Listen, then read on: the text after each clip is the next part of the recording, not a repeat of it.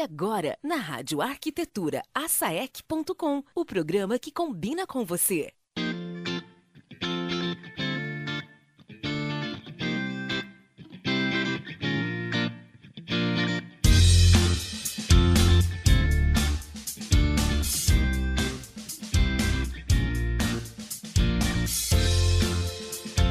Muito bem, Rádio Arquitetura, Rádio das Mentes Criativas, agora 14 horas e 10 minutos. Tempo nublado aqui na Grande Porto Alegre, temperatura nesse instante aqui no Vale dos Sinos em 11 graus e 8 décimos. Está começando mais um asaec.com aqui pela sua radioarquitetura.com.br. Lembrando que você pode interagir com a gente, mandando a sua opinião, seu comentário, sua pergunta através do 5198 211 9741. Programa de hoje falando um assunto que cada vez é mais atual, como fazer uma boa negociação recebendo os convidados Karina Rebelo e Roberto Herrera para conversar com a gente e na apresentação do programa as arquitetas Daniela Engel e Maria Zagonel, a quem eu dou o meu boa tarde. Meninas, tudo bem? Tudo bom, Alexandre? Tudo jóia. Boa tarde. Mais pertinho do microfone, gurias, senão a gente vai ficar muito disparelho aqui. Agora também vou ajustar aqui. E aí, antes de começar o programa, tá? Já vou dar um recado aqui para depois vocês poderem tocar tranquilamente. A turma da Uniflex está ligada em vocês. Beijos, Aline Capra. Oi, Aline. Obrigada, Aline. Beijo, Ali. Então, E antes, enfim, de entrarmos com tudo no programa, eu quero fazer uma denúncia que estão querendo me tirar do cargo aqui. capaz, Alexandre. Capaz, Daniela. Logo tu falando capaz, Daniela. Capaz. Tá, ok, depois a gente conversa. Gurias, tudo com vocês aí, a apresentação dos nossos convidados e, e a condução do programa de hoje, que promete ser mega interessante. Tá certo. Bom, hoje eu não sei se a gente vai ter espaço para falar muito, porque nós trou- trouxemos dois convidados acostumados a, a palestrar e, e acostumados ao, ao microfone, né? Uhum. A Karina, eh, nós fomos sócias da Provoco, né? eh, uma empresa de desenvolvimento profissional. E o Herrera é, é, é professor na Fevale, né, Herrera? E consultor também nessa área. Negociação é um dos teus assuntos. certo? Isso, boa tarde a todos. Esses são os assuntos que eu trabalho: estratégia, negociação, vendas. É, é o meu chão, é o que eu gosto de fazer. E tu, Karina? E junto com isso eu entro com desenvolvimento humano, desenvolvimento de equipes, liderança, CEOs, executivos, nessa parte de negociação, gestão empresarial. E também parceira aqui junto com o Herrera, né? Nós fizemos algumas dobradinhas, um complementando o outro com ideias e podendo levar aí alguns conceitos de uma forma diferenciada para o mercado, instigando as pessoas a fazer o novo. Bom, então eu queria dar minhas boas-vindas para vocês eh, em nome da SAEC, e aí eu vou abusar um pouco, e em nome da Rádio Arquitetura. ah, obrigada pelo convite. Eu acho que cada vez mais a nossa área, principalmente, está carente de negociação, de, de lidar com, com essa parte humana né? A gente tem uma tarefa tão, tão pessoal, tão pessoa para pessoa, e às vezes falta trabalhar. O pessoal quer desenvolver a técnica digital, o CAD, o Sketch, o Revit, o BIM, né? Tanta coisa hoje e falta. Então, brigadão e, e vamos trocar uma ideia bem boa, eu acho, hoje. Também. Eu agradeço, obrigada. Eu acho que tem realmente muita coisa bacana para trabalhar, entendendo nós seres humanos, momento do mercado que a gente vive, né, Herrera? Essas mega tendências que estão vindo aí, nos provocando a ter que reinventar o nosso, nossa própria forma de interagir, de conversar com o nosso próprio cliente e o mercado, e muitas vezes mudar o nosso mindset, nossa forma de ver o mundo e atuar neste mundo, né? Eu estava esperando Karina terminar. É, é, é um desafio hoje que eu vejo assim essa mudança toda, né? A gente começa a olhar essas gerações todas que estão no mercado trabalhando juntas, uma nova geração vindo aí já com o DNA, um DNA alterado, né? Como a gente vai fazer para faz, para fazer as pessoas perceberem o nosso serviço, o nosso produto, nossa imagem? A gente vê toda uma transformação digital e, e as empresas precisando e buscando isso, mas ao mesmo tempo ficando para trás essa questão do contato. Né? A gente vai aprofundar, acho que mais adiante um pouquinho, mas eu acredito que as profissões do futuro, todas elas, é, que vão ter espaço e sucesso, são aquelas que sabem lidar com gente. Tem né? uma frase que eu vi esses dias do Snack que eu achei maravilhosa, que diz assim: Empresas são formadas por pessoas. Fornecedores são formados por pessoas. O mercado é movimentado por pessoas. Se você não conhece pessoas, você não conhece seu negócio. Então faz a gente pensar de que forma estamos nos relacionando e como essas novas gerações, né, que é muito bacana esse tema que a gente vem trabalhando, que a gente começa a se dar conta que a geração vem nos ensinar, nos tirar da zona de conforto e ao mesmo tempo nos permitir a novas experiências. Porque nós estamos, quando falamos de negociação, com relações cada vez mais conectadas emoções. As pessoas, devido ao marketing digital, que aí o Herrera vai falar um pouco mais, que é bem o chão dele, o quanto isto faz com que as pessoas se sintam uh, desassistidas, carentes dessa questão do olho no olho, uh, da questão de poder ser encantadas e de que forma encantá-las dentro de uma conectividade de valores, propósitos, né, Herrera? Ah, considerando que a maioria das pessoas, quando querem aprender negociação, querem aprender técnicas, né? Elas querem aprender Perfeito. uma técnica de negociação, alguma coisa assim que deixa a outra pessoa é, encurralada para comprar o, a ideia, o serviço, o produto dela. Eu, pelo menos há uns 11 anos, eu digo 11 porque eu tenho exatamente a, a data certa, eu parei de usar técnicas de vendas, eu não uso mais. Eu uso um método que contempla várias coisas, né? Porque as técnicas É, porque as técnicas elas são perceptíveis hoje, as pessoas conhecem e se não conhecem, elas sentem que é pior. Uhum, Para quem está nos ouvindo e aqui também aqui na, na, mesa, quem de nós já não foi embora de uma loja é, porque estava lá só querendo olhar um pouquinho as mercadorias e daqui a pouco chegou um vendedor ou uma vendedora e começou a aplicar aquelas formas padrão de abordagem, né, de técnica. E a gente foi embora, a gente se sente incomodado, a gente não quer mais aquilo. As pessoas não querem mais os clichês, né? É. aquelas frases prontas, uh, modelos de persuasão que são padrões e inclusive na internet ainda se vende muito isso. É. As pessoas querem mais autenticidade, querem mais confiança, mais transparência. É isso que eu ia perguntar, Karina. Uh, digamos assim, um pouquinho do início, né? Vocês, uh, ao contrário de, da maioria dos convidados que eram arquitetos e engenheiros, e tinha essa troca bem pontual, né? Que, que a gente uh, entende da área, digamos assim. E eu acho que a maioria do pessoal que está nos ouvindo, como é que começou? Eu queria assim que vocês explicassem para gente como é que vocês uh, notaram essa dificuldade de que o ponto de vista do, do cliente ou do usuário, vamos dizer assim, não era mais aquele padrão, aceitar aquele normal. E quando que vocês decidiram, porque não é a tua área principal, né, Herrera, também de, de formação, né? Tu, uhum. tu foi, foi te, acho que vocês Isso. dois, né, foram se Sim. aprimorando. Sim. Quando que vocês viram que, que tinha um nicho, que tinha um mercado? Eu queria uh, que vocês explicassem um pouco mais essa parte. Quem começa? Para o ímpar. Tá. Vamos não, lá. eu vou deixar as Deixa damas, damas primeiro. Qualquer coisa, tu entra no meio que a gente vai, vai interagir. Se tu não me der, der espaço, eu te dou um cutucão embaixo da mesa aqui, tu vai ver só. eu comecei a perceber isso mais ou menos uns 10 anos para cá, que nós estamos num movimento de mercado diferenciado. Eu venho da área de processos. Então, trabalhei com muita indústria, com muitos segmentos na parte de, talvez muitas pessoas conheçam, das ISOs, ISO 9014, OUS, gestão de processos, gestão de indicadores. Minha primeira formação vem da administração. E depois minha formação na sequência foi marketing, com foco em vendas. E aí eu comecei a olhar para o mercado um pouquinho diferente. Depois desse processo, eu comecei a trabalhar com desenvolvimento humano.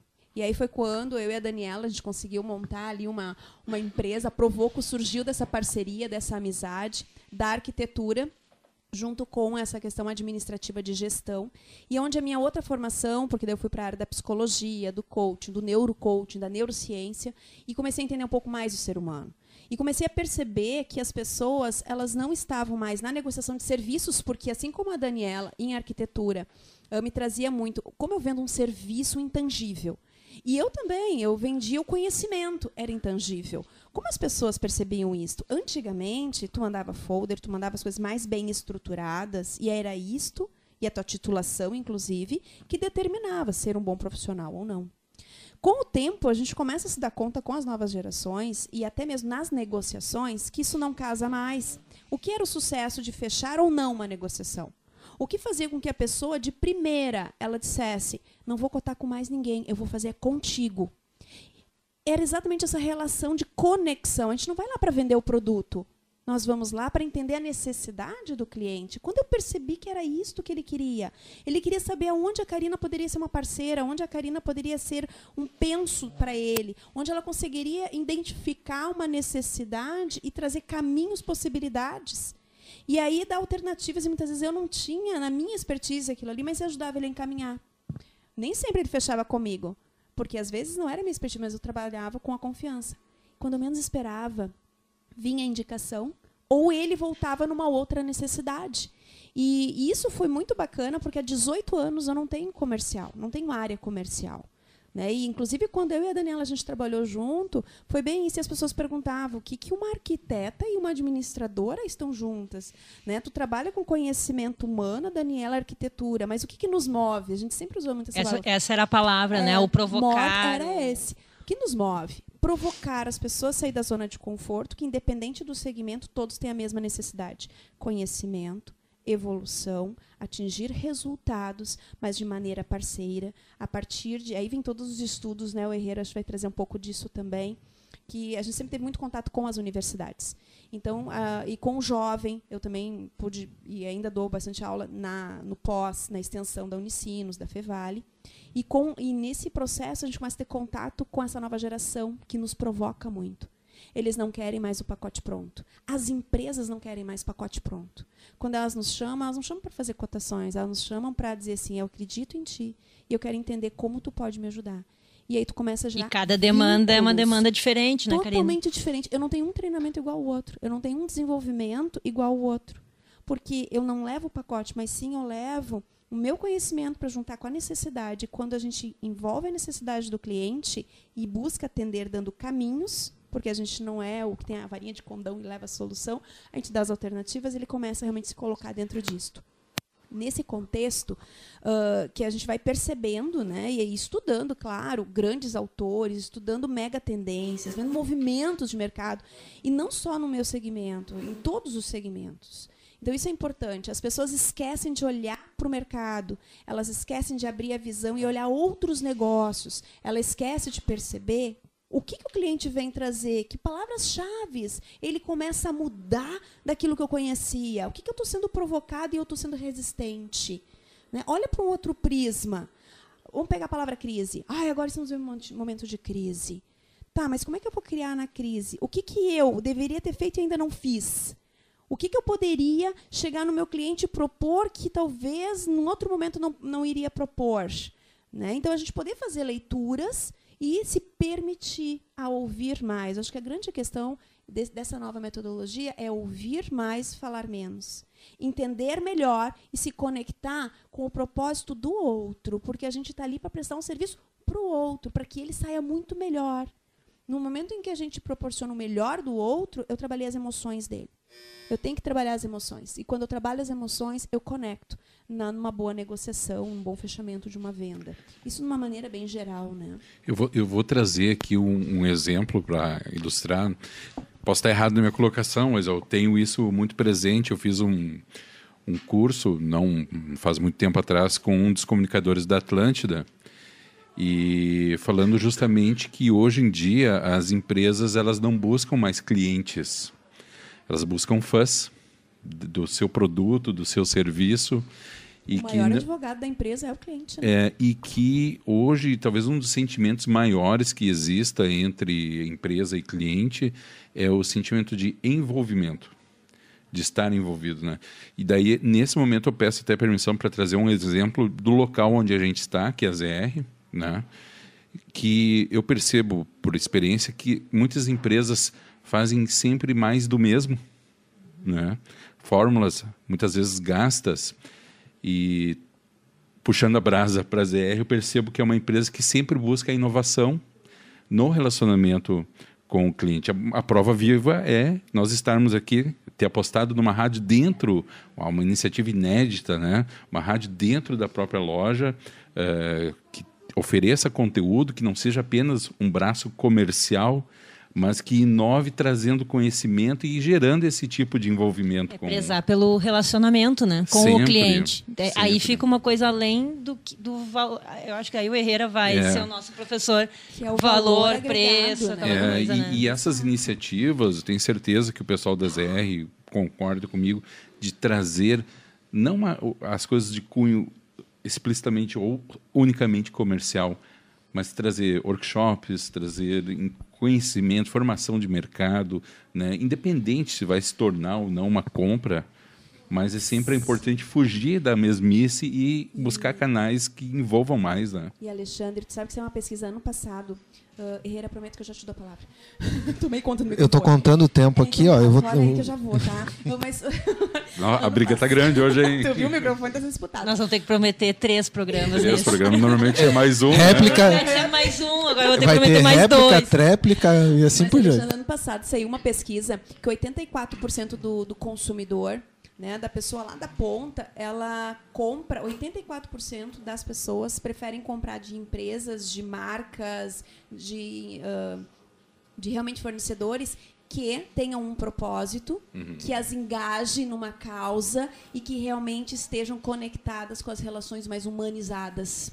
Verdade. Né? Então, seja desde um hospital, que é a parte mais humana, né? até chegar a grandes indústrias, passando pela comunicação, passando pela, pelos serviços, né? o terceiro setor no geral. E, e isso é muito bacana a gente se dar conta, né? E é se permitir. Se permitir que tu tá ali para compartilhar conhecimento também. Antigamente a gente guardava o conhecimento, isso é meu know-how. O cliente ele quer aprender junto.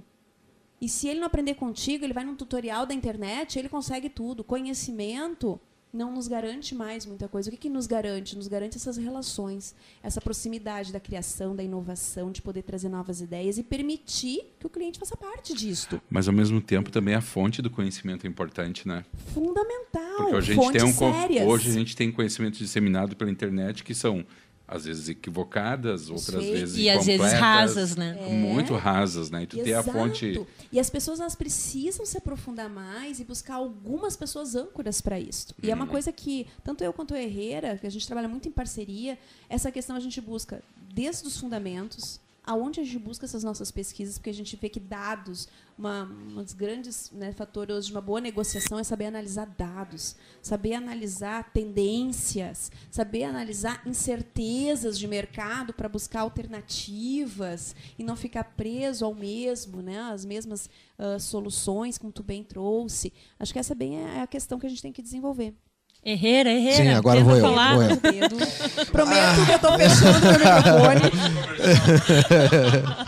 Não tem problema, estou contando o tempo aqui, eu vou pedir esse tempo depois. Vai requerer. É. Bom, deixa eu começar do início então, né? Que foi a pergunta. Quando eu percebi, né, que as coisas hum, padrão não funcionavam mais. É, foi há um bastante tempo atrás, quando eu negociava com um comprador que comprava produtos da empresa que eu representava. E eu tinha feito na época um. um- eu aprendi a pior maneira possível que as técnicas não funcionavam, né? E essa é a história que eu estou contando. É, eu tinha feito um curso de reciclagem de técnicas de, de negociação, de venda, sempre gostei de estudar, ainda continuo estudando. E deu direitinho sim, de aplicar uma, uma determinada técnica com ele naquele momento. E eu apliquei. Né? Tinha feito aquele curso, estava com tudo na, recicladinho. E no que eu apliquei a, a técnica de negociação, ele parou, olhou para mim assim, só um minutinho. Ele estava sentado numa mesinha. Sabe aquele fichário antigo que as pessoas eh, colocavam telefone? Ele colocou em cima da mesa aquele fichário, abriu e começou a puxar a fichinha. Eu disse, poxa, eu apliquei uma técnica aqui de negociação, o cara foi por telefone, né? E eu, né, viajando ali naquele negócio. Daqui a pouco ele puxou um cartãozinho. Ah, esse aqui, Herrera. Essa aqui é a porcaria da técnica de venda que tu usou comigo. Lê aqui. Estava escrito exatamente como eu tinha aplicado nele. Bom, eu na hora assim eu gelei, né? Caiu todos os, caíram todos os buteados dos bolsos, a- os braços, a perna que caíram. Aí ele me olhou assim, o que, que tu tá fazendo? Tu acha que é nessas porcarias de técnica aí de venda que vocês aprendem esses cursinhos? Eu Nem vou, nem vou dizer os nomes que ele disse, Claro. né? O horário não permite. Não permite ainda, né? É, mas ele me arrebentou no meio. A única palavra que veio assim na minha, na, na minha cabeça foi desculpa, porque eu não tinha o que dizer para ele. E ele assim, sabe uma coisa, vai embora, hoje eu não quero mais falar contigo. Me mandou embora, me deu um gelo por um mês e pouco, não conseguia mais falar com ele. Ele me deu um sermão e, e, e na, na verdade ele me fez um favor. Ele me abriu os olhos ali para isso que é o uso dessas técnicas que se usavam, algumas pessoas ainda usam. talvez. Mas as pessoas sabem. A palavra, uma frase que ele me disse que fez todo sentido, que ele estava me dando o sermão, né? Eu tive que ficar quieto ouvindo. Foi, Herrera, primeiro que a gente conhece as técnicas. A gente faz curso, a gente conhece. Mas se não conhecer, a gente vai sentir. O que é muito pior. Porque isso vai criar um abismo entre nós. E, e aquilo ali foi tão marcante para mim que eu, eu parei realmente de usar as técnicas de vendas. Porque tem uma pergunta que eu faço é, em todos os cursos que eu dou, que é quem são os verdadeiros clientes?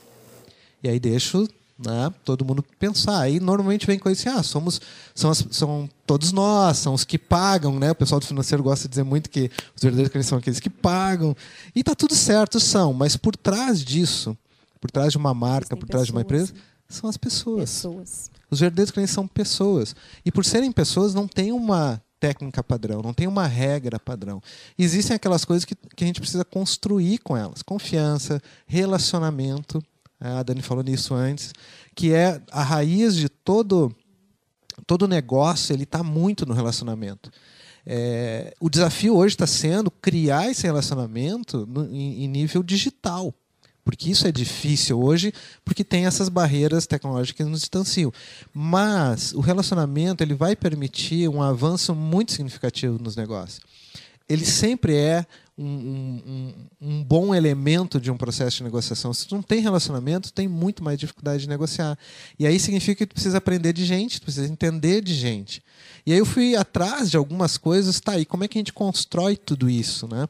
Teve um, tempo atrás, e isso está descrito num livro, Primeiro Quebre Todas as Regras, do Gallup, junto com alguns pesquisadores, quatro premissas da gestão de relacionamento, para criar um bom relacionamento. A primeira delas que eles descobriram foi cumpra o combinado com seu cliente. Prometeu, cumpre. E se a gente começar a olhar na nossa sociedade, não é só brasileira, não, né? É, sociedade como um todo, a gente peca muito em cumprir o combinado. Em coisas simples, por exemplo. Vou te passar um e-mail. Né?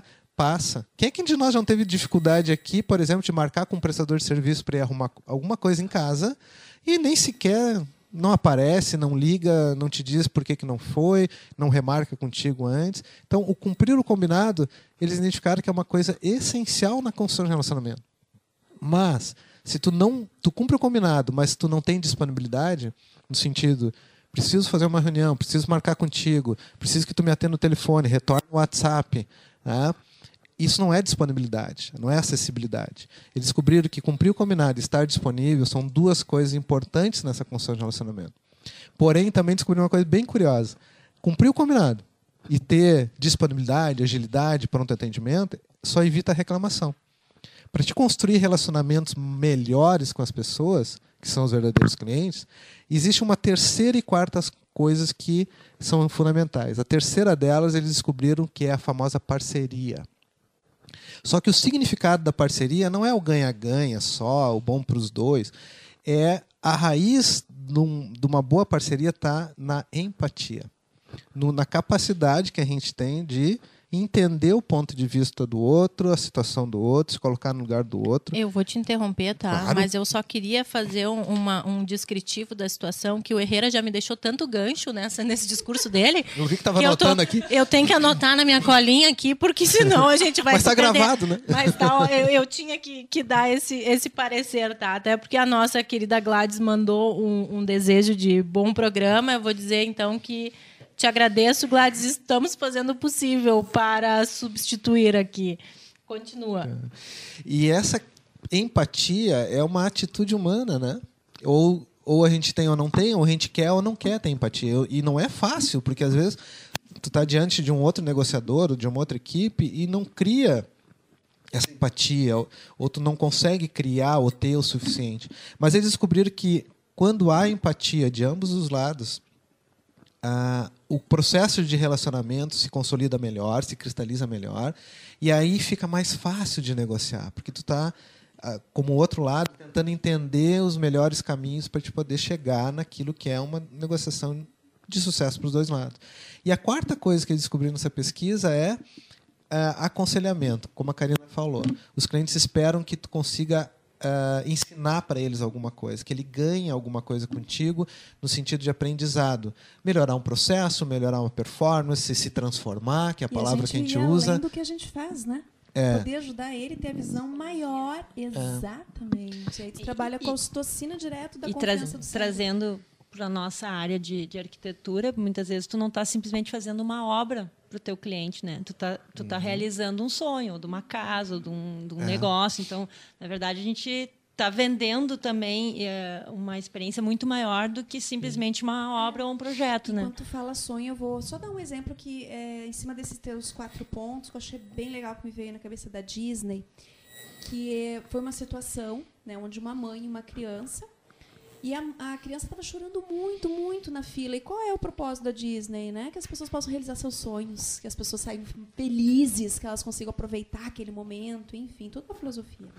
E tinha uma criança chorando muito ali na fila. Daí chegou uma das atendentes, se ajoelhou, olhou no olho da criança e disse assim: Menina, por que você está chorando tanto? Você já vai logo brincar, vai ser a sua vez no brinquedo.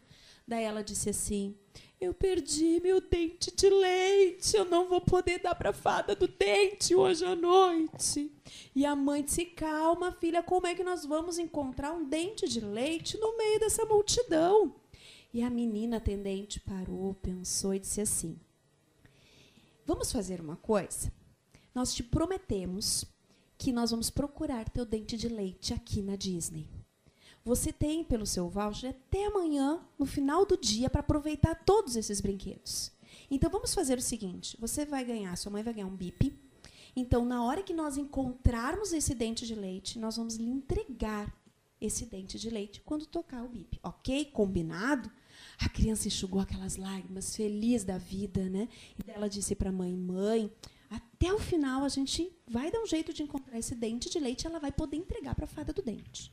A mãe pensou: Meu Deus, criou uma expectativa na minha filha, socorro, o que, que vão fazer? Mas ok, é Disney, né?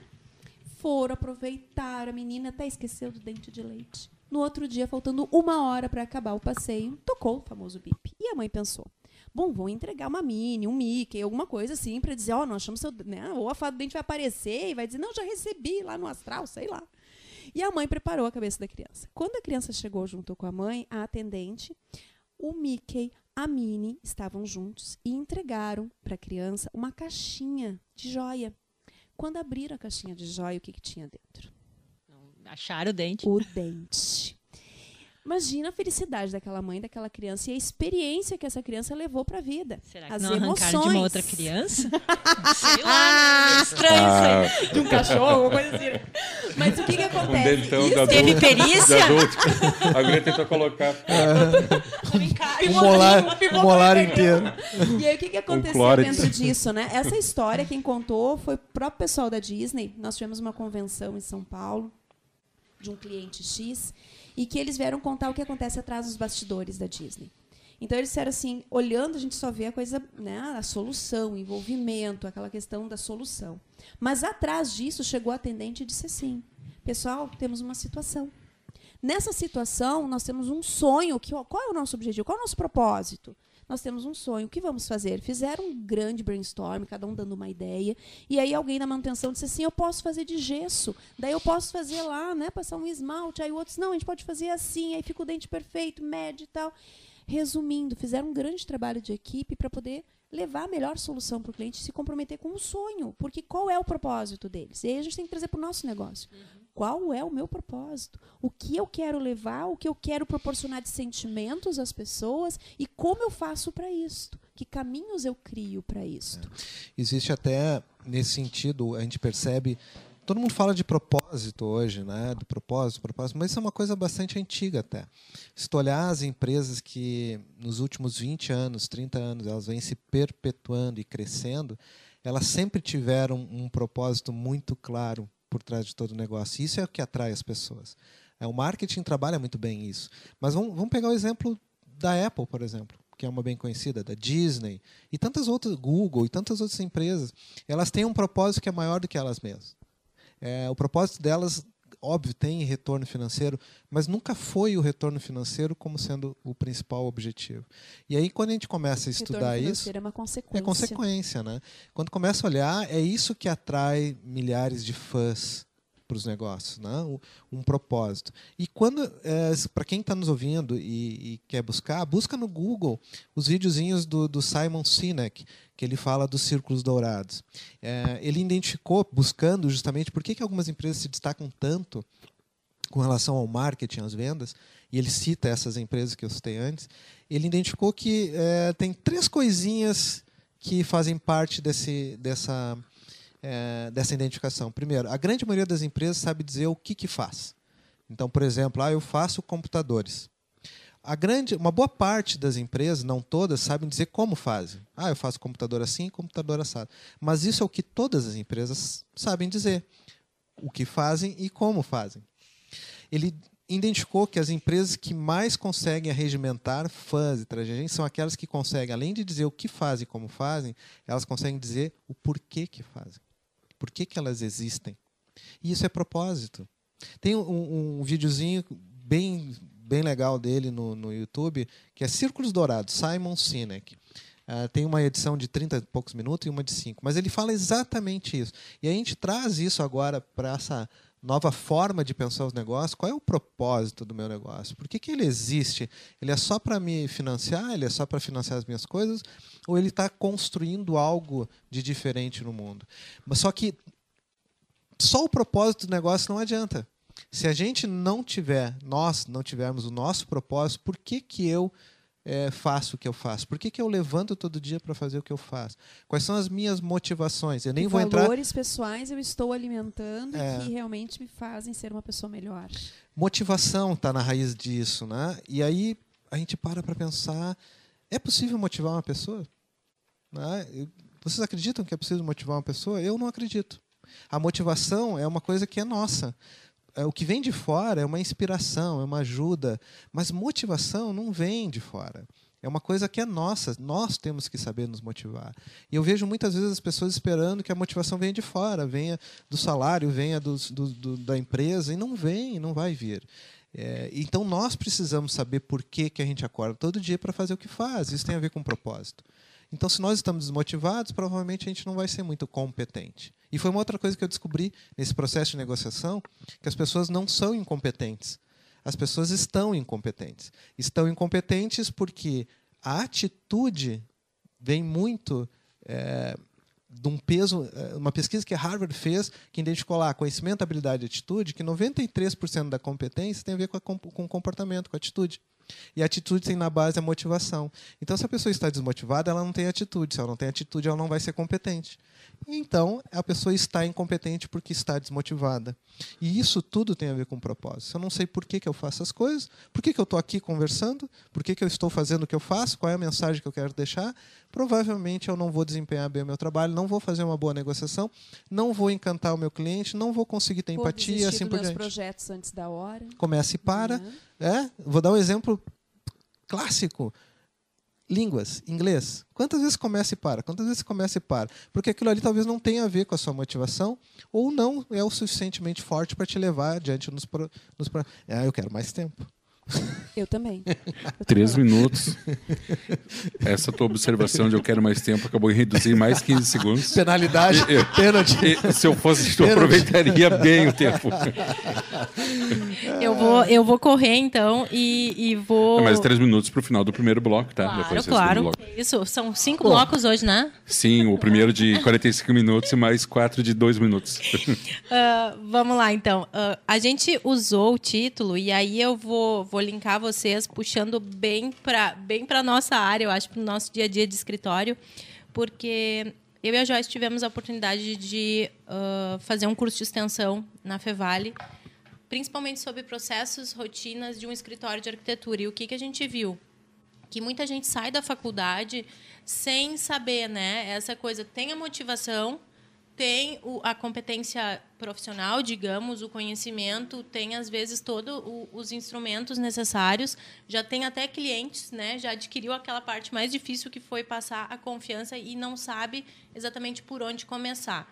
Então, um dos, dos pontos né, que o, o Herrera falou agora é essa confiança, o, porque a gente não aprende na faculdade essa parte de lidar com o cliente, de precificar, de, né, de como passar isso que tu falou, essa empatia, esse, esse olho no olho de dizer, bah, o cara quer o meu trabalho, independente de preço e tal. Então, uh, como é que vocês veem hoje, uh, falando para o pessoal que está começando, que de repente está querendo se recolocar nessa fase de. Alguns chamam de crise, né? Eu já tenho uma opinião meio contrária. Eu acho que a crise a gente cria, né, pelo círculo que a gente faz. Mas como vocês diriam assim que uh, tendo esse comprometimento, esse propósito, como é que vocês veem que as pessoas podem se colocar como essa confiança no, no mercado hoje? Eu atuo. Aqui é pegou o primeiro microfone. O que falar a gente tem que agora? arrumar um botão, Dani. antes. Um botão. Quem, O que quem falar- apertar, fala. O que falar agora vai ter 15 segundos Então e o que fala falar no segundo bloco. bloco. vai ter 8 minutos. Ai, também não. Tô muito afim de falar agora. Rapidamente, mas aí eu tenho direito depois mais um pouquinho. Tem, né? tem, Ah, tá tem bom. direito. Her- Herrera também vai ter direito à réplica depois. Ah, viu só? Tá bom. Ah, em relação a isso que tu trouxe, hoje a gente fala muito de como tu tens conquistado autoridade. Eu sei que eu tenho tudo isto, mas o meu mercado sabe. De que forma eu participo, crio eventos em que as pessoas possam sentir essa confiança, seja no meu trabalho, seja no meu olhar, seja no- nos objetivos que eu proponho. Em que eventos? Eu nunca esqueço uma vez uma pessoa disse assim para mim: Karina, circule muito esteja em muitos eventos, mesmo quando tu não vai ganhar nada. Mas lá as pessoas vão entender o quanto tu realmente conhece, o quanto tu sabe, o quanto tu está disposto a participar, compartilhar, trabalhar em rede. E eu acho que a palavra de ordem hoje é como é que tu está trabalhando a tua rede, compartilhando, participando. Né? Quantas pessoas se fecham na sua ostra? E hoje as pessoas só criam confiança através dessa química, porque confiança é um hormônio, ele é um neurotransmissor do cérebro que tem um nome, ocitocina. E ele só é estimulado quando existe esse contato de conexão por necessidade. De mãe e filho, que é o que dá prazer, e isso só dá pelo contato. Um metro de distância, a gente tem os mesmos neurotransmissores sendo agidos no cérebro como uma mãe dando uma amamentação com uma criança. Então a gente perde, às vezes, de poder dizer assim, cara, por que tu não faz isso, isso e isso? Olha que bacana lá no teu projeto. Eu não estou ganhando nada. Mas eu estou te dando uma solução, te passando uma confiança que deu certo, que depois ele vai te ligar. Maria, vem cá, tu não quer continuar o projeto comigo? E a gente ainda tem uma geração que tem medo de fazer isso. Que está bloqueada achando que não, meu conhecimento, se tu não pagar, tu não. Eu cansei de fazer eventos, eu e o Herrera, a gente tem uns eventos que a gente montou juntos, que a gente chegava, a gente convidava as pessoas, né, Herrera? Dizia assim, fulano, vamos lá, é compartilhar conhecimento. E é a palavra da ordem hoje, Aí né? eles diziam assim, não, mas eu estudei tantos anos, sem todo esse meu conhecimento, quer, vem pagar. O pessoal esquece que dando é que se recebe. Né? Exato, É uma lei universal que volta sempre. Então, sim, tem que ser remunerado, mas a gente pode fazer muito doando para receber de volta. né? 14 processo, horas né? e 48 minutos. A gente vai fazer um breve intervalo, tá? Na volta do intervalo, temos participação de ouvinte aqui na Rádio Arquitetura. Rádio Arquitetura. Moderna como você. Independente como nenhuma outra.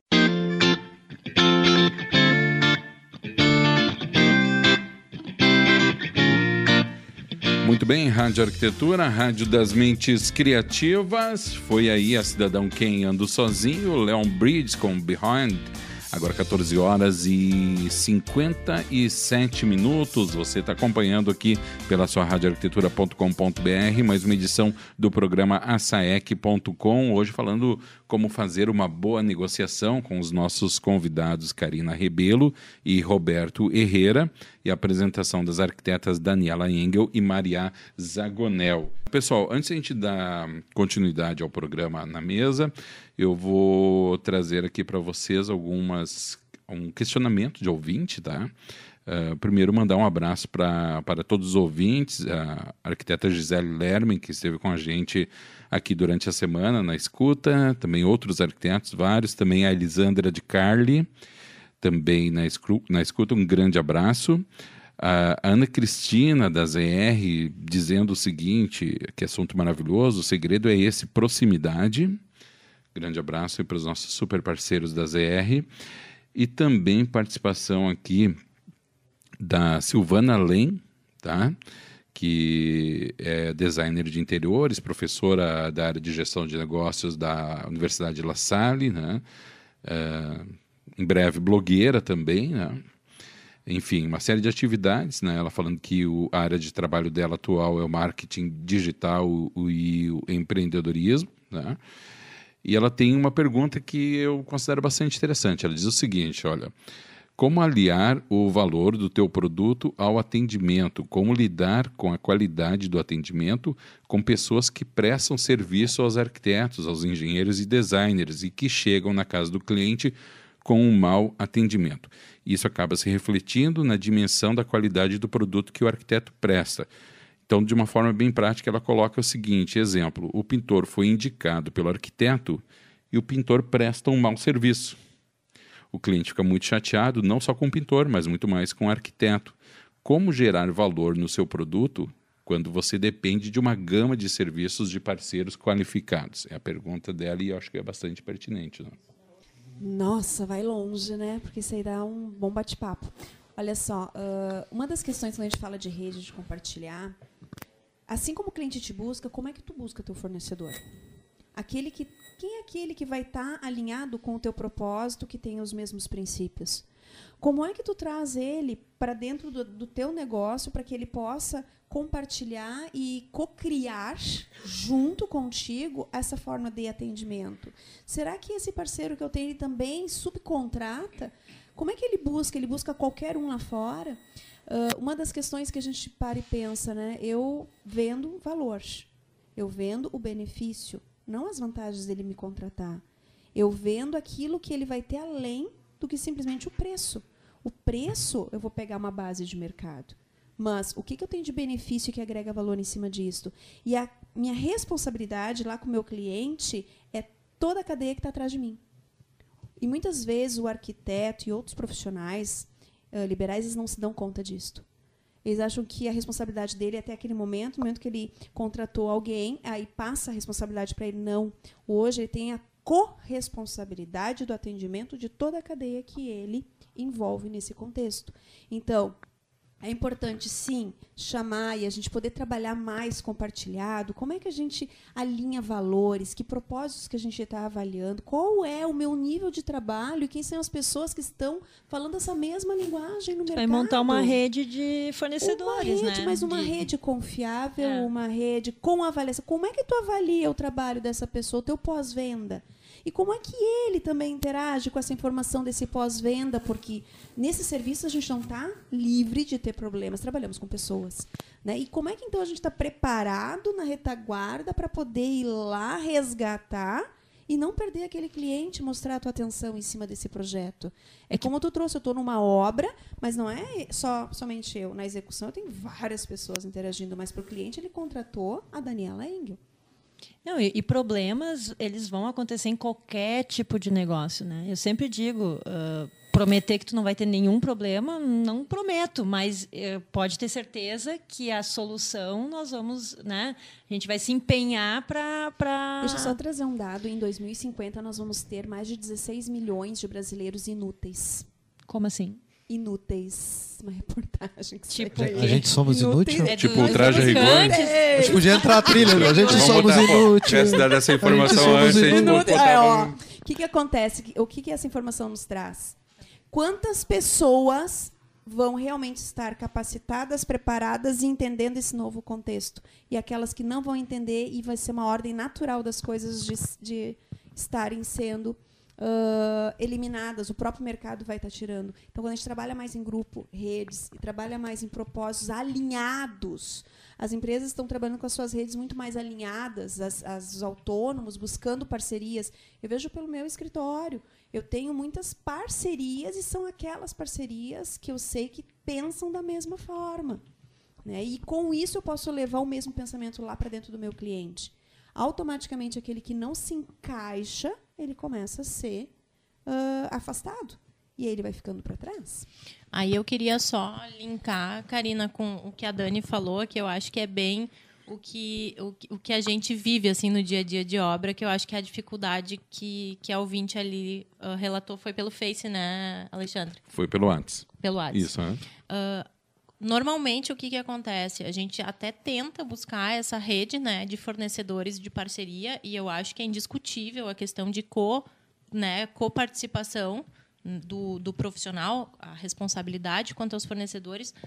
Mas uh, eu gosto de comparar duas coisas que eu acho que é meio contraditório do momento que a gente vive. assim Ao mesmo tempo que a gente está tendo a industrialização e a form, formalização, acho que não é a palavra, a formatização de que tudo tem o seu processo, né? que nem na parte dos ISOs, tudo é muito sempre igual a nossa área, ela não é, ela é totalmente arcaica, é né? Isso, exato. Então, assim, não tem muito como a gente dizer, não, vai aparecer o problema. Né? Não tem hoje tu fazer uma obra sem. A questão, a questão, é como a gente é vai como resolver. Como tu vai resolver? Tu tem que ser parte da solução Exatamente. e não fortalecer o problema. É. Né? Uh, como tu vai estar tá trabalhando isso com as pessoas através das relações? Quando a gente falou de um pós-venda, de proximidade, de acompanhamento, né? de mostrar o acolhimento, de avaliar etapas e não só deixar entreguei no final vou lá. Então uh, trabalhamos com pessoas.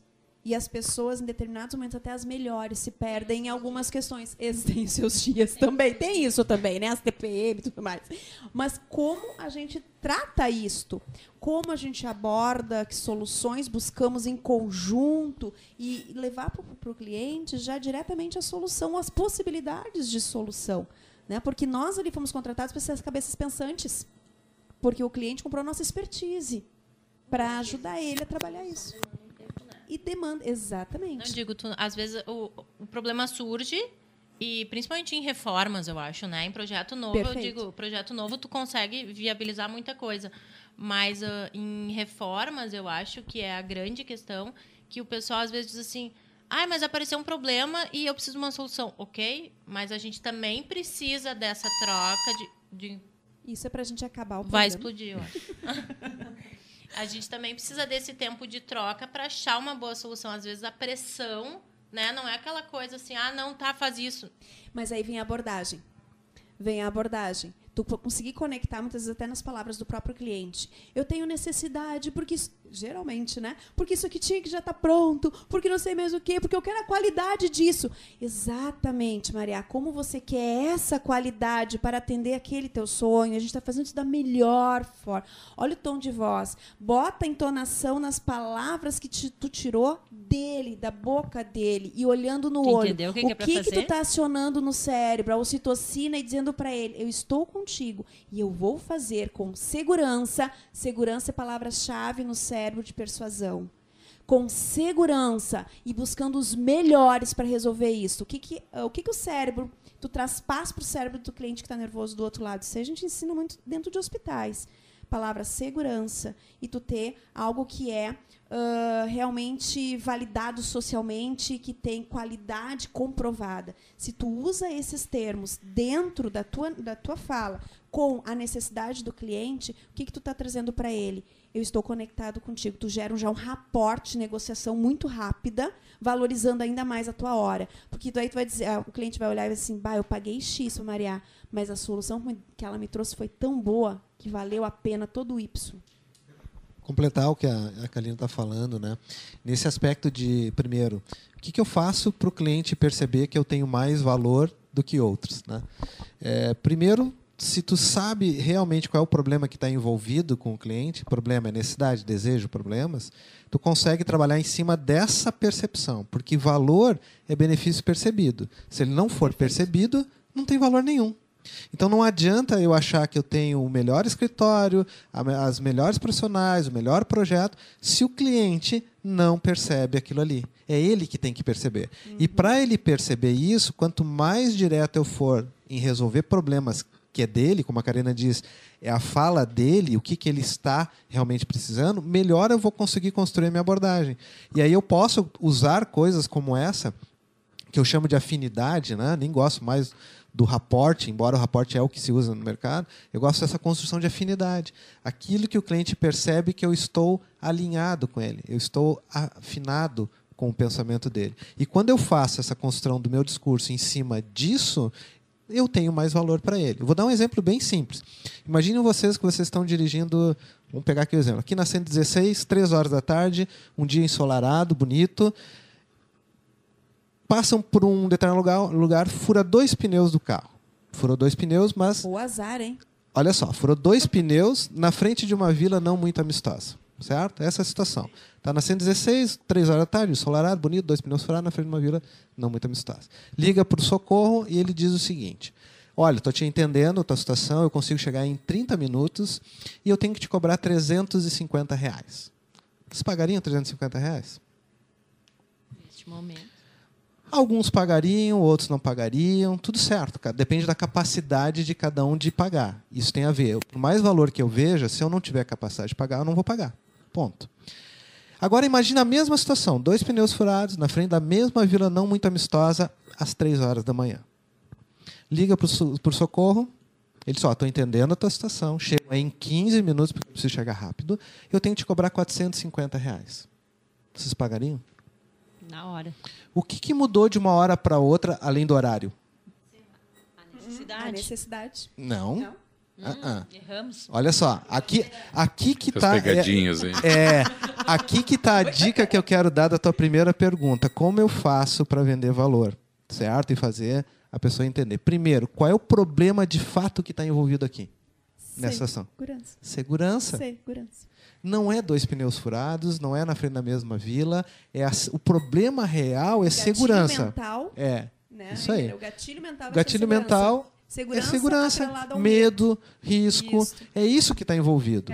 Se eu sei que esse é o problema, eu consigo trabalhar a percepção de valor, porque a pessoa só vai comprar se ela perceber valor na solução que eu estou dando. Por se o risco ou segurança está envolvido, muito, né? é. Ouvir e entender o cenário que ele está e qual é o gatilho que vai fazer com que ele realmente. então olha só, o que faz a gente comprar valor é a percepção sobre a gravidade do problema e não sobre o problema em si.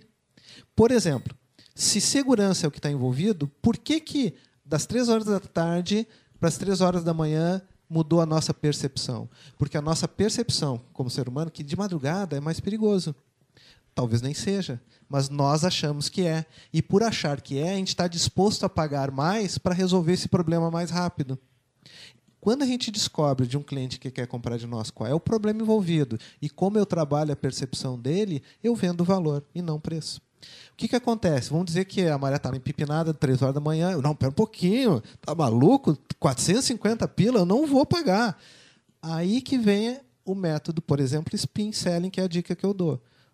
Ô, senhora Maria, na frente de qual vila mesmo a senhora está parada? Tu traz para consciência. Aham. E aí a Maria já. Não, mas pera um pouquinho, 450 pila é muito caro, meu amigo. Senhora Maria, a senhora viu, ouviu o noticiário de hoje à tarde dessa vila? Já pegaram os caras que entraram aí nessa vila e daqui a pouco a Maria começa a ver o movimento ali na vila. Então, as perguntas que estimulam tu pensar no problema, mas aumentar a tua percepção sobre a gravidade do problema, faz a gente vender valor ou comprar valor. O que, que acontece? Se eu não puder pagar, eu não pago. Se o cara chegar e dizer, ó, 5 mil reais. Não, aí, aí destoou. Mas se for possível, a Maria vai dizer o seguinte: dá para parcelar em 10 vezes no cartão de 45? Posso fazer uma entrada e mais três? Começa, tira daqui. começa a Só negociar. me tira daqui, pelo amor de Deus. É, olha só, começa a negociar, não começa? Em nenhum momento, no exemplo que eu estou dando, que é bem real em várias situações, eu falei do meu produto ou serviço. Eu só falei de percepção e de valor. Porque a gente não vende produto e serviço, a gente não vende as coisas. Que é A gente- chantagem emocional. a, gen- a gente vende o que essas coisas fazem por nós. Agora imagina, se esse cara que está lá no, no guincho, ele começa a falar sobre coisas e não sobre a percepção. Senhora Maria, inclusive eu chego aí em 15 minutos porque eu tô com um carro novo, uma roda bonita que anda mais rápido nesse asfalto. Meu amigo, a Maria, eu quero que tu venha, pode vir de Kombi, me tira daqui. Então não adianta a gente vender as coisas. E é a dica que eu dou para todo mundo, não vende o seu serviço trabalha a percepção sobre o valor que a pessoa quer receber, aquilo que está envolvido de fato na situação. É isso que vai fazer a gente vender valor e não preço. Qual é a importância da PNL nisso tudo? A bola para Karina. A PNL, ela, ela traz uma noção muito grande, muito legal, assim, de como avaliar o outro Uhum. a partir das situações, entrando na mente dele, sabendo o que, que limita ou o que faz ele desbloquear para realmente aderir ou fazer alguma ação.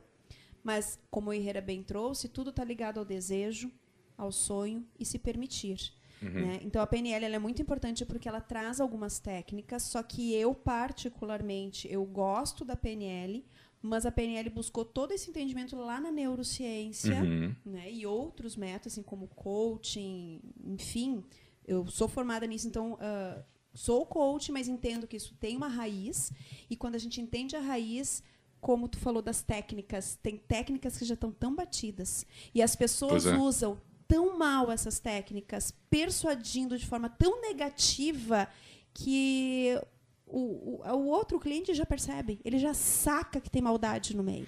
Pois é, eu, eu pergunto Sabe, isso então em função eu- até da fala do Herrera, que ele potencializou algo que já existia. Claro. Mas também pode criar um factoide na cabeça da Pode. pessoa. Você tem que ter tu- cuidado. Né? Tem que ter muito. porque- E às vezes a pessoa percebe Sim. e no que ela percebeu, esquece, perdeu, já tem perdeu, que né? Por isso- Sim. no sentido de usar o entendimento, Uhum. né? Porque tem pessoas que parece que andam com a maleta de ferramentas do lado. Bom, agora eu vou pegar com a Daniela essa ferramenta. Pá, agora eu vou pegar essa com a Maria e vou jogar aqui. E a pessoa fica presa a ferramentas. O que, que é o grande entendimento? Eu entender como o ser humano funciona, mesclá-las e usar de uma maneira sutil em que eu consiga aplicar em mim e que eu tenha ética, que eu consiga trabalhar de uma forma ah, de respeito, né, principalmente, e que eu use para o bem. Porque eu posso até conseguir rápido aquela venda, mas daqui a pouco eu não tenho mais, porque eu Não perdi segura, a né? credibilidade de E mercado. por isso que é importante, assim, o exemplo que eu dei é uma criação agora Claro, de momento, claro, mas a- tem que ser verdadeiro, né? Então, Sempre. sempre que tu fizer uma pergunta em cima do problema que está envolvido, ele tem que ser real, ele tem que ser verdadeiro. É isso que vai que foi exatamente o exemplo que tu É. deste, né, dentro da tua situação hipotética, mas de algo que existia naquele E- momento. exato. Né? Agora- não criaste uma vila na situação Sim, ali. Exato. Imagina Ah. o seguinte, né? É, nos diz a psicologia comum e corrente que o ser humano ele só age por dois gatilhos básicos. Dois. Medo e interesse. Eu tinha um pouco de resistência a ver isso, mas é verdade. V- Vamos fazer um- um- uma pergunta aqui para a gente pensar. Por que, que a gente está aqui hoje conversando sobre isso? Medo ou interesse? Por que, que a gente vai levantar amanhã para trabalhar? Medo ou interesse? É, pode até ser os dois. Né? Por que, que o, no- quem está nos ouvindo aqui, que está lá no escritório trabalhando, estagiário lá de arquitetura, por que, que ele está trabalhando lá? Medo ou interesse? Se a gente sabe que esses dois gatilhos são muito fortes para qualquer ser humano agir, a gente precisa entender do nosso cliente quais são as coisas que estão naquele momento em jogo, medo ou interesse. Eu tenho um pouco de medo de usar o medo. Eu acho que o medo ele pode, de alguma maneira, afastar o cliente. Então, eu tento ir para o lado do interesse. E aí que está mais vantajoso a gente falar de benefício. O que, que ele quer com uma obra? O que, que ele quer com uma reforma? O que, que ele está sonhando? Porque essas coisas é só o meio. Né? Um São, rápido, são os meios. Não tem preço, como dizem, né? E- São os e- meios que ele vai chegar no e na resultado. arquitetura, tu pode transformar o medo em interesse. Pode. Pode, Certo, né? Pode. Ele está com medo que a estrutura vai ter algum problema, não, a gente não vai só corrigir, nós vamos transformar isso em, em isso, isso, isso. Já mu- muda o, o- o canal ali, né? Então, se eu fosse dar uma dica assim bem simples e direta para quem está querendo aprender a negociar, é resolve problemas. Aprende a resolver problemas. Descobre qual é o problema que está envolvido de fato quando alguém vem nos procurar por uma solução. Não vende as coisas, não vende o projeto, não vende. é, trabalha em cima do realmente a necessidade, desejo do problema. Cria relacionamentos. Os relacionamentos eles são fa- fa- fantásticos para te poder desenvolver valor.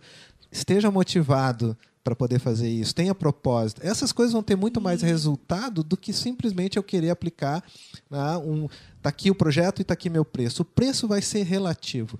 Todos nós pagamos um preço maior quando a gente vê mais valor. Certo? A gente vê mais valor, a gente paga um preço. Senão a gente não paga. Posso falar uma coisa bem rapidinho, fechando isso aí? Quando a gente fala assim, tá, daí a pessoa talvez está ouvindo vai dizer, eu faço tudo isto, mas mesmo assim não está indo. E aí eu gosto muito do dedo da Provoco, né? Quando eu aponto um dedo, quantos têm voltados para mim? Né, Dani? Ah, viu? A arquiteta aí construiu uma coisa bem bacana. Então, uh, nesse sentido, né, que a gente comunica, eu sou professora também e coach na psicologia positiva. E aí, quando a gente olha lá na psicologia positiva, como é que eu estou me alimentando também diariamente com pensamentos positivos? Como é que eu estou nivelando o meu humor? Como é que eu estou realmente entendendo o que, que eu tenho que dar de melhor para o meu cliente, porque ele vem para buscar o meu melhor? Como é que eu estou motivando quem está ao meu redor, até mesmo os meus parceiros? Né? Porque muitas vezes eu posso ser a pessoa que estou sendo a maior inimiga do meu próprio processo, da minha própria negociação. Eu sei fazer tudo isso, mas como está o meu, meu estado emocional para tudo isto? E aí tem várias técnicas, né? O PERMA, uh, Martin Seligman traz, enfim, gente, aí tem assunto que não para mais. Mas eu gostaria de trazer uh, uma, uh, os níveis neurológicos de frequência que a gente tem de Rankins, que diz o seguinte, que é um psiquiatra.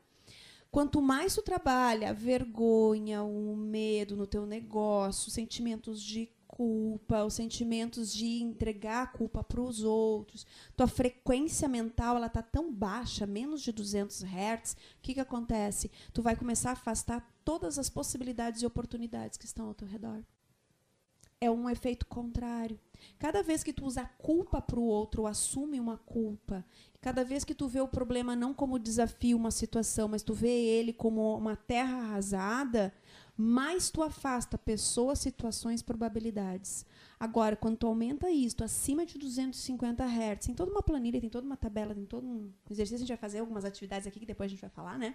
Mas mais tarde. Vamos. Mas enfim, já estamos criando aqui. É, tem a terceira como, parte do programa parte, que é a parte prática. Né? Mas o quanto mais a gente começar a trabalhar, sair do papel de vítima, quanto mais eu buscar compartilhar, Quanto mais eu me der conta que só mudo quando eu faço o movimento de mudança, eu quero que a mudança aconteça, mas eu espero pelo outro, a mudança não vai acontecer. Então entra numa questão de olhar para dentro de si e realmente poder pegar tudo isso que o Guerreira falou, que eu falei e realmente fazer ser uma verdade. Caso contrário, é superficial. A gente está entrando na era da consciência. Já passamos pela era industrial, já passamos pela era digital, já passamos pela era do conhecimento. Nós já passamos, essas eras já foram. Nós estamos vivendo a era da consciência, da humanização, da humanologia, né? Que a Shell meio que, né? Ah, não pode falar nome de, desculpa. Pode, depois eu mando um boleto de 800 mil reais para a Shell. É, Mas enfim, trazendo para cá. Uh, usaram isso de uma forma tão superficial que Hoje, gente, o ser humano e as gerações, e a gente está sentindo isso no mercado, está querendo resgatar. Eu acho isso muito positivo, mas também vai gerar colapso em muitas pessoas. É que isso muito eu acho que é até uma coisa que eu e a Joyce a gente comentou.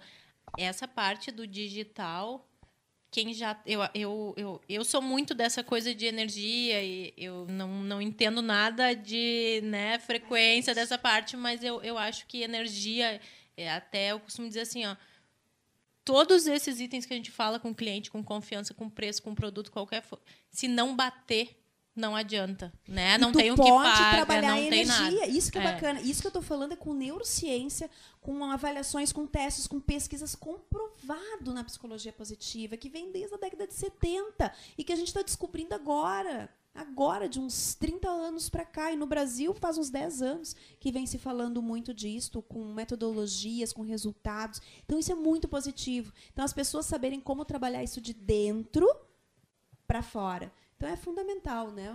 Enfim. E aproveitando isso, né, toda essa transformação que está acontecendo está é, tá nos levando para uma digitalização muito grande. E isso potencialmente cria um afastamento, né? É isso é, que eu queria mencionar. Isso, As cria. pessoas se diminuem perante a outros que parecem estar muito superiores, né? Quando às vezes não é. É uma imagem criada muitas vezes. No entanto, eu, por exemplo, acredito num cenário onde se tem perspectiva que 85% das profissões vão desaparecer dentro de uma década, é, em função da transformação toda que está acontecendo no mundo, aquelas profissões que vão sobreviver são aquelas que sabem lidar com gente. Todas elas que souberem lidar com gente vão e essas são Perfeito. as profissões do futuro. Claro, vai ter muita tecnologia envolvida, vai, mas o arquiteto não vai trabalhar só com a parte mecânica das coisas. Ele vai trabalhar com a inteligência artificial, com robótica. Se ele souber entender de gente, lidar com pessoas, ele vai ter os clientes. As máquinas vão fazer a grande parte das coisas. Os médicos vão ser assim. Advogado provavelmente nem vai existir no futuro. Né? Muito poucos. E assim, essa transformação ela exige que as pessoas comecem a fazer a mudança agora. E aí que vem a dificuldade. Nós não queremos mudar. Nós, como seres humanos, a gente não tem muita vontade de mudar. Tá bom assim, tá legal, por que, que eu vou me esforçar? É mais fácil que venha de fora as mudanças do que a gente promover a mudança. E nesse sentido é que quem fizer as mudanças primeiro, partir para construções mais positivas, tem a chance de atrair pessoas também muito maior. Ah, seja pela empatia, seja pelo carisma, seja pelo que for. Mas entender de gente saber lidar com pessoas é um desafio, porque às vezes a gente não quer. E, está tudo certo, a gente somos, somos seres humanos, a gente não quer, não bate o santo, não está legal, não estou afim, tudo bem. Mas quem quer realmente trabalhar num universo onde a digitalização vai fazer um operacional e o desafio e o diferencial é lidar com gente, vai ter que se esforçar para fazer isso né, dentro desse universo.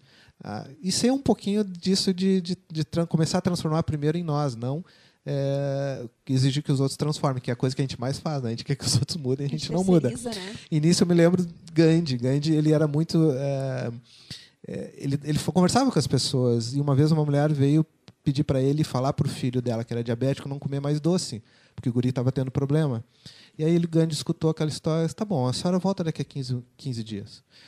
15 dias depois a mulher voltou e aí o Gandhi ah, tá. Então, ó, menino, você não deve comer doce, porque doce faz mal à tua saúde. Deve parar de comer doce.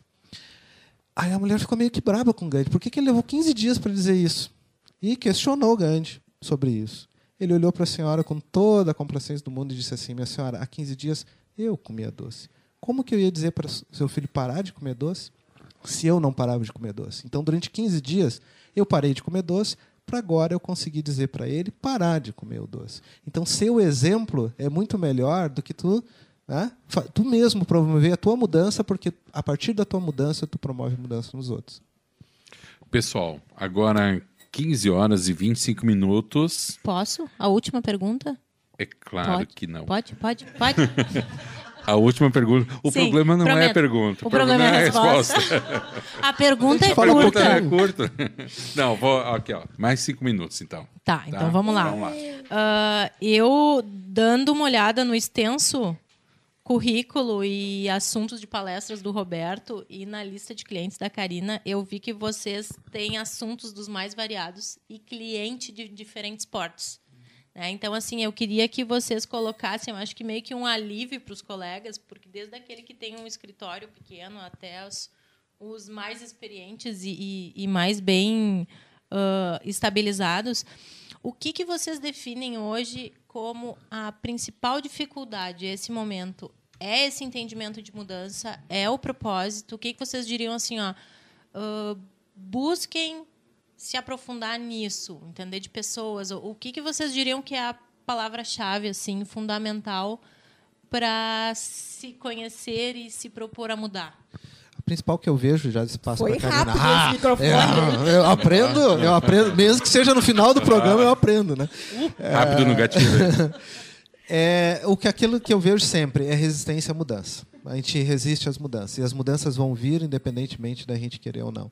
Então, um primeiro ponto que eu acho importante é, é ficar atento a essas mudanças que estão batendo a porta de todos, todos nós, em função da transformação de tudo. É, esse é um ponto. Não resistir e aprender com essa, com essa transformação como ser melhor. E o segundo, que está meio próximo disso, é entender de gente. É, realmente tentar construir bons relacionamentos, entender de gente. Isso tem a ver com motivação, com, com, com a própria competência, mas muito a ver com propósito. Está nos escutando, procura uma figurinha chamada Ikigai aí na, na internet, que é o seguinte: faz o que gosta. A procura fazer muito bem o que gosta. Se o mundo precisa disso, eles vão te pagar para fazer isso. Eu sempre brinco quando eu estou dando aula, eu mostro essa figurinha. Olha só, faz o que gosta, Ikigai. É o propósito, né? Figurinha Faz o que gosta, procura fazer bem e vê se o mundo precisa. E aí olha para o último aqui, que é, será que te pagariam para fazer isso? Aí eu brinco com meus clientes, olha só, estou aqui fazendo o que eu gosto, eu até acho que eu faço bem, eu sei que vocês estão precisando, e olha que legal, vocês vão me pagar para isso. e aí, para encerrar, eu acho bacana, eu vou complementar isto, eu, digo, eu deixo o PERMA, o acrônimo do Martin Seligman da, da, psicologia positiva, que acredito que resuma também né, esse momento. O que, que é PERMA? P-E-R-M-A. Traduzindo no, no português. O P te posicione positivamente. Mentalize coisas positivas. Olhe aquilo que os outros não estão vendo. Que talvez estão se martirizando e tu está vendo que tem uma possibilidade ali. P, posicionamento positivo. E, Engajamento. Tu tá te engajando com o quê? Quais são os teus objetivos? Quais são os, os teus propósitos desse teu engajamento? Que ações tu está gerando para engajar? Nada cai no colo. Tudo precisa de ação. É o seu esperançar, não esperançoso, como bem diz o Cortella, né? O esperançoso, ah, que seja o que Deus quiser. O esperançar, cara, eu quero isso, mas eu tenho que fazer. O que, que tu está fazendo hoje para fazer o teu movimento? O que te move? R. Relacionamentos de apoio. Nenhum objetivo se concretiza sozinho. Quando tu trabalha no negócio, tu precisa de pessoas. Tu precisa trabalhar com pessoas. Então, quais são os relacionamentos de apoio? E aí ele traz família, sociedade, trabalho, um equilíbrio. Né? As pessoas querem, ah, eu quero estar bem no trabalho, mas esquecem de casa. Eu quero estar bem em casa, mas esquecem do trabalho. Equilíbrio. Depois que a gente tem o um relacionamento de apoio, vem o M. O M é propósito claro e que tu sabe por que que tu faz o que tu faz. Por que, que tu acorda? Por que, que tu paga tuas contas? Por que, que tu desenvolve esse projeto? Por que, que tu quer atender bem os clientes? Por quê? Tem um, um parceiro meu de um outro projeto que a gente está desenvolvendo pessoas que inspiram, que logo a gente vai lançar a nível nacional. E nesse projeto, ele olhou para mim e disse assim: por que, que a gente está fazendo isto? Daí eu olhei para ele: para fazer pessoas felizes. Ele disse: esse é o nosso propósito. Então, o que vai te mover a fazer esse projeto? E aí, por último, o A, que vem com ação e resultado. Como é que tu mede a tua ação e teu resultado? Qual é a tua métrica? O que, que vai te fazer feliz? Porque diz assim, dinheiro não traz felicidade, mas que ele ajuda, ele ajuda. É dar suporte para todo o teu engajamento, teus objetivos. Ele é um reconhecimento lá no fim. Mas tu tem que fazer todo um trabalho antes, ele é consequência. Então, PERMA, quem quiser estudar um pouquinho mais, entrar na internet, uh, comprar o livro Florescer, de Martin Seligman, excelente para todas as profissões e profissionais que realmente queiram fazer isso que o Herrera trouxe e que eu trouxe. Florescer de dentro para fora e transformar o mundo. Muito bem. E então estamos Acabou? chegando. Acabou, olha, agora, sem brincadeira, o assunto de fato é fascinante.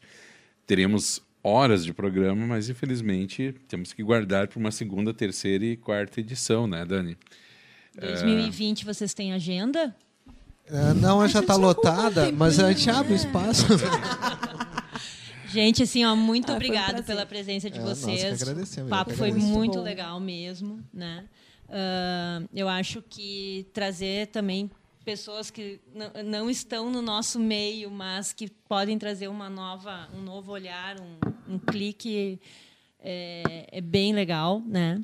Eu preciso fazer uma denúncia uma denúncia. Tu também? Preciso, porque hoje Fale. eu tive que dividir o microfone, né, Maria?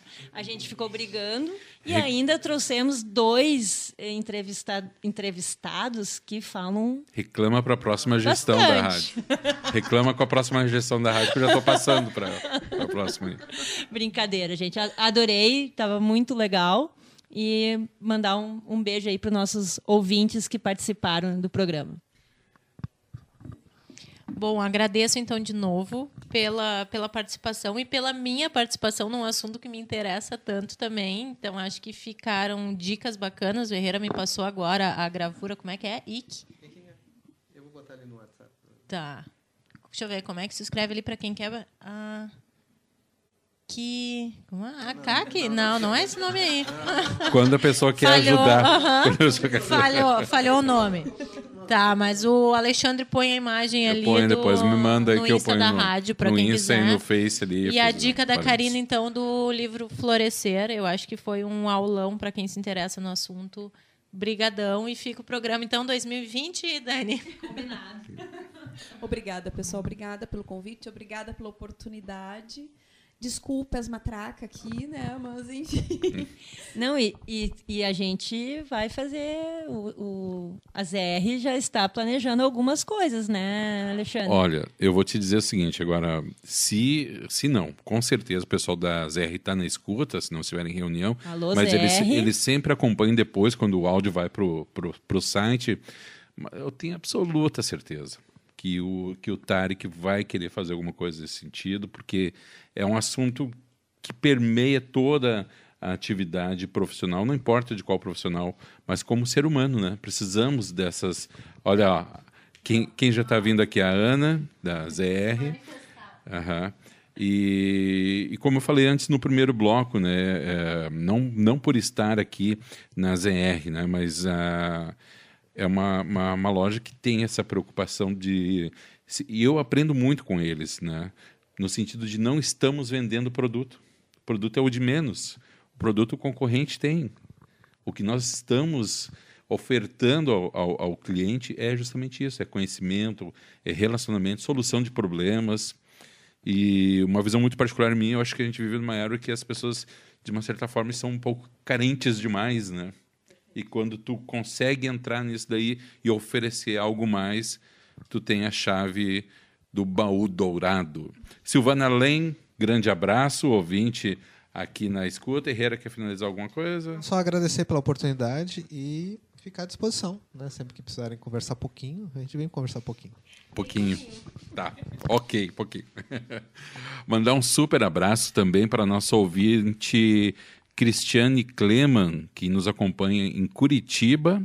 Grande abraço aí e a todos os ouvintes que estiveram na escuta de mais um ASEC.com aqui pela sua rádio Arquitetura. As nossas queridas apresentadoras Daniela e Maria, muito obrigado. Aos nossos convidados também sintam-se em casa sempre para retornarem quando quiserem. E a você, querido ouvinte, muito obrigado pela parceria, muito obrigado pela sua companhia aqui no asaec.com, que volta na semana que vem.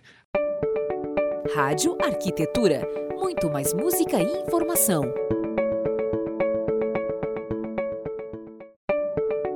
Rádio Arquitetura. Muito mais música e informação.